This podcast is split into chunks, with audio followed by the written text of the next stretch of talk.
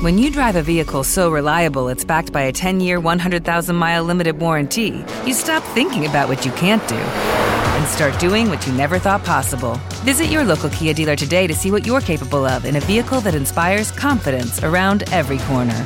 Kia, movement that inspires. Call 800 333 4KIA for details. Always drive safely. Limited inventory available. Warranties include 10 year 100,000 mile powertrain and 5 year 60,000 mile basic. Warranties are limited. See retailer for details.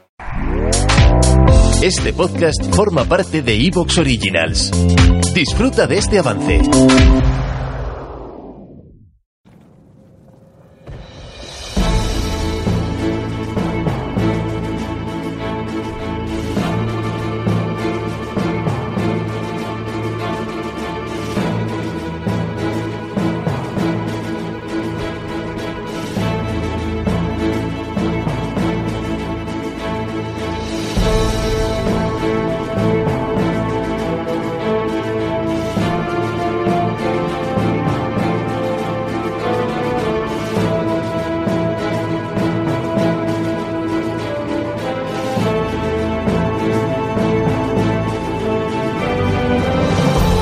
Hola y bienvenidos a un nuevo Casus Belli. Hoy volvemos a la Primera Guerra Mundial, que parece que os está gustando.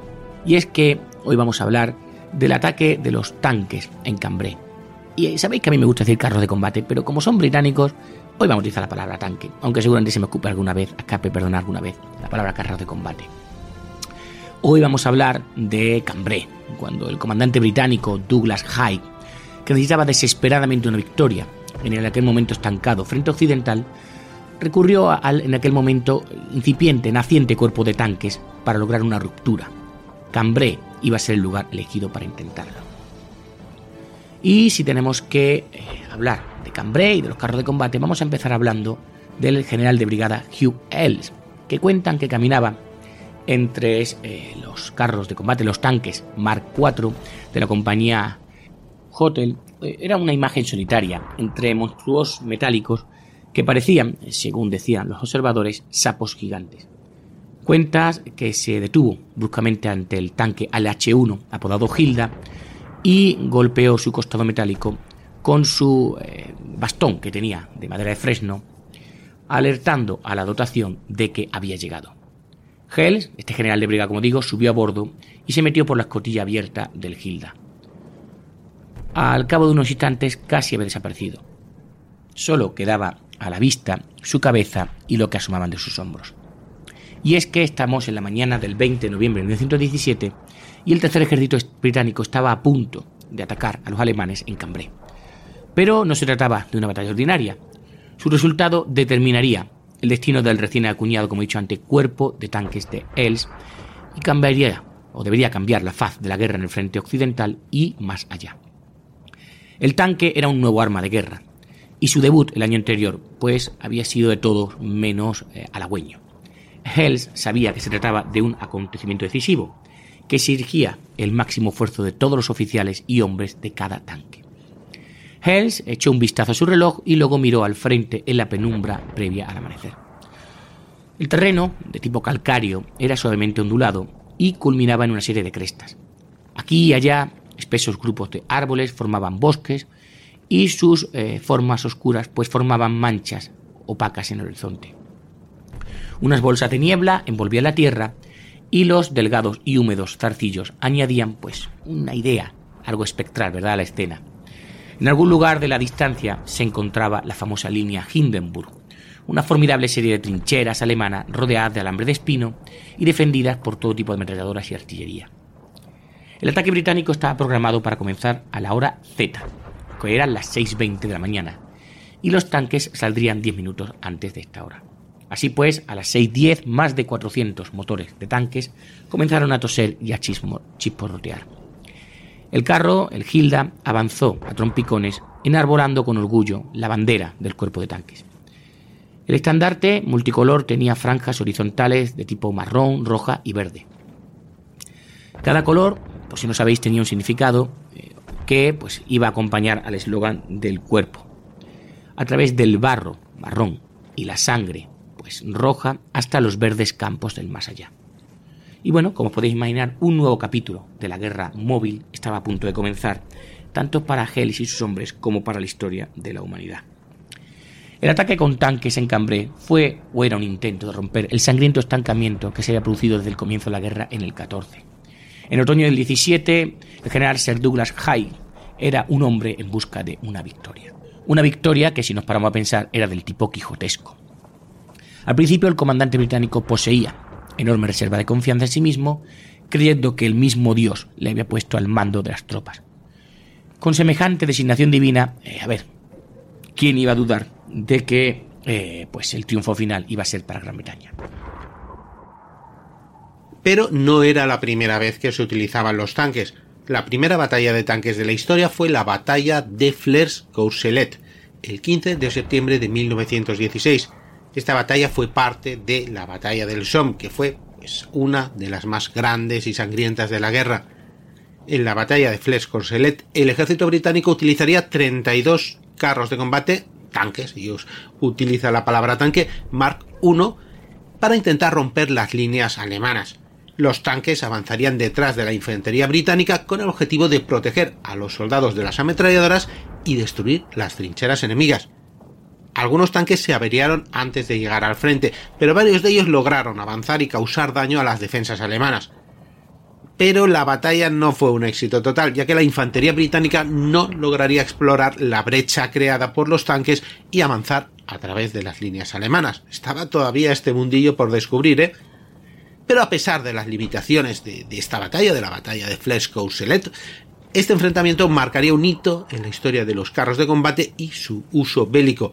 La capacidad de los carros de combate para atravesar las líneas enemigas y proteger a la infantería se demostraría en esta batalla, lo que llevaría a un mayor desarrollo y uso de estos tanques en la Primera Guerra Mundial y, bueno, por supuesto, hasta hoy en día. A finales del 17, la verdad que incluso este ilimitado entusiasmo de Hyde pues empezaba ya a flaquear. El año anterior, el ejército británico había sido gravemente destrozado en el Somme y en el verano del 17 Hyde había lanzado otra gran ofensiva en Passchendaele, un avance diseñado para avanzar a través de la antigua región de Flandes hasta intentar conquistar una importante base de submarinos alemanas que estaba en la ciudad de Brujas. Pero Passchendaele, como había sido el Somme, fue un desastre sin paliativos para los aliados. Las fuerzas británicas, neozelandesas, australianas y canadienses se empantanaron literalmente en los agujeros de obuses que pronto se llenaron de barro, así como en terraplenes de agua, debido a las continuas lluvias torrenciales que habían asolado el campo de batalla. Tras meses de salvajes combates, los británicos solo habían avanzado 8 kilómetros a costa de 400.000 bajas. El primer ministro David Joy George y el gabinete británico estaban consternados. El ejército británico se estaba desangrando y Hyde no estaba haciendo nada para detener la hemorragia. Mientras tanto, este naciente cuerpo de tanque se encontraba en el limbo. Eran una especie de dinosaurios metálicos que parecían a punto de extinguirse nada más nacer. Los tanques se concibieron originalmente como una especie de eh, buques terrestres, ¿verdad? Capaces de atravesar impunemente las alambradas de espinos y acabar con las ametralladoras pesadas. Pero la tecnología que los hacía falta para funcionar estaba aún en pañales y necesitaban condiciones casi perfectas para triunfar. Los tanques se utilizaron por primera vez en la batalla del Somme en el 16, pero su debut fue poco propicio. La coordinación que siempre debe acompañar a los tanques y la infantería aún no se había perfeccionado y los pesados monstruos metálicos tenían dificultades para atravesar un terreno encharcado y sobre todo lleno de agujeros de obuses. Los oficiales, de tinte conservador, aferrados al pasado, consideraban desde el principio que los carros de combate, los tanques, como decía antes, eran un fracaso. Así lo resumió un miembro del Estado Mayor británico que dijo, en primer lugar, los tanques son incapaces de avanzar en terreno malo. En segundo lugar, el terreno en un campo de batalla siempre va a ser malo. Así pues, en tercer lugar, los, tanques no son buenos en ningún campo de batalla. Hells, el general Hell, como he dicho antes, de solo 37 años, era un feroz defensor del concepto del tanque y no estaba dispuesto a rendirse sin que tuviera un juicio justo. Para ello contaba con el apoyo de su jefe de Estado Mayor, el teniente general J.F.C. Fuller, sí, ese famoso historiador, que había preparado un plan para el futuro empleo de los tanques en una incursión que hoy diríamos sería tipo Blitzkrieg, ¿verdad? Donde en los alrededores de Cambrai, a unos 60 kilómetros, al sur de Passchendaele, en el norte de Francia. El terreno era firme y no había sufrido prácticamente los estragos de la guerra, por lo que era perfecto para una incursión del tipo entrar y salir, ¿verdad? Ese concepto de Blitzkrieg que he dicho antes, que demostraría, por fin, cuál era el potencial de los tanques. Hales, a su vez, encontró un aliado inesperado en el general Sir Julian Byng, comandante del tercer ejército británico. Y es que eh, Byng era uno de los primeros en adherirse al plan y eh, presionó con entusiasmo al general Hay para que se dejara utilizar a los tanques. Tras Passchendaele, Hay sabía muy bien que su puesto y su reputación estaban en la cuerda floja y dio luz verde al proyecto. Pero las semillas del plan de Cambrai, regadas con esta desesperación de Hay y alimentadas a su vez por el entusiasmo de Byng, pronto eh, se convirtieron en algo totalmente distinto de esa concepción original de Fuller de entrar y salir, que era mucho más modesta. Ahora no iba a ser una misión pequeña, ahora iba a ser un ataque en gran escala, en lugar de una incursión. Un ataque que Haig y Byng esperaban que condujera a esa soñada verdad penetración que habían intentado los aliados del año 14, ya sabéis, romper la línea del frente y posteriormente pues, avanzar todas las tropas por ese agujero. Cambrai es o era un importante centro de transporte, era el núcleo de una red ferroviaria, pero su captura física era solo una parte del plan. El principal campo de batalla se encontraba entre el denominado Canal du Nord y el Canal de San Quintín, que eran una especie de vías fluviales interiores que discurrían, si podemos ver de arriba, ¿Te está gustando lo que escuchas? Este podcast forma parte de Evox Originals y puedes escucharlo completo y gratis desde la aplicación de Evox. Instálala desde tu store y suscríbete a él para no perderte ningún episodio.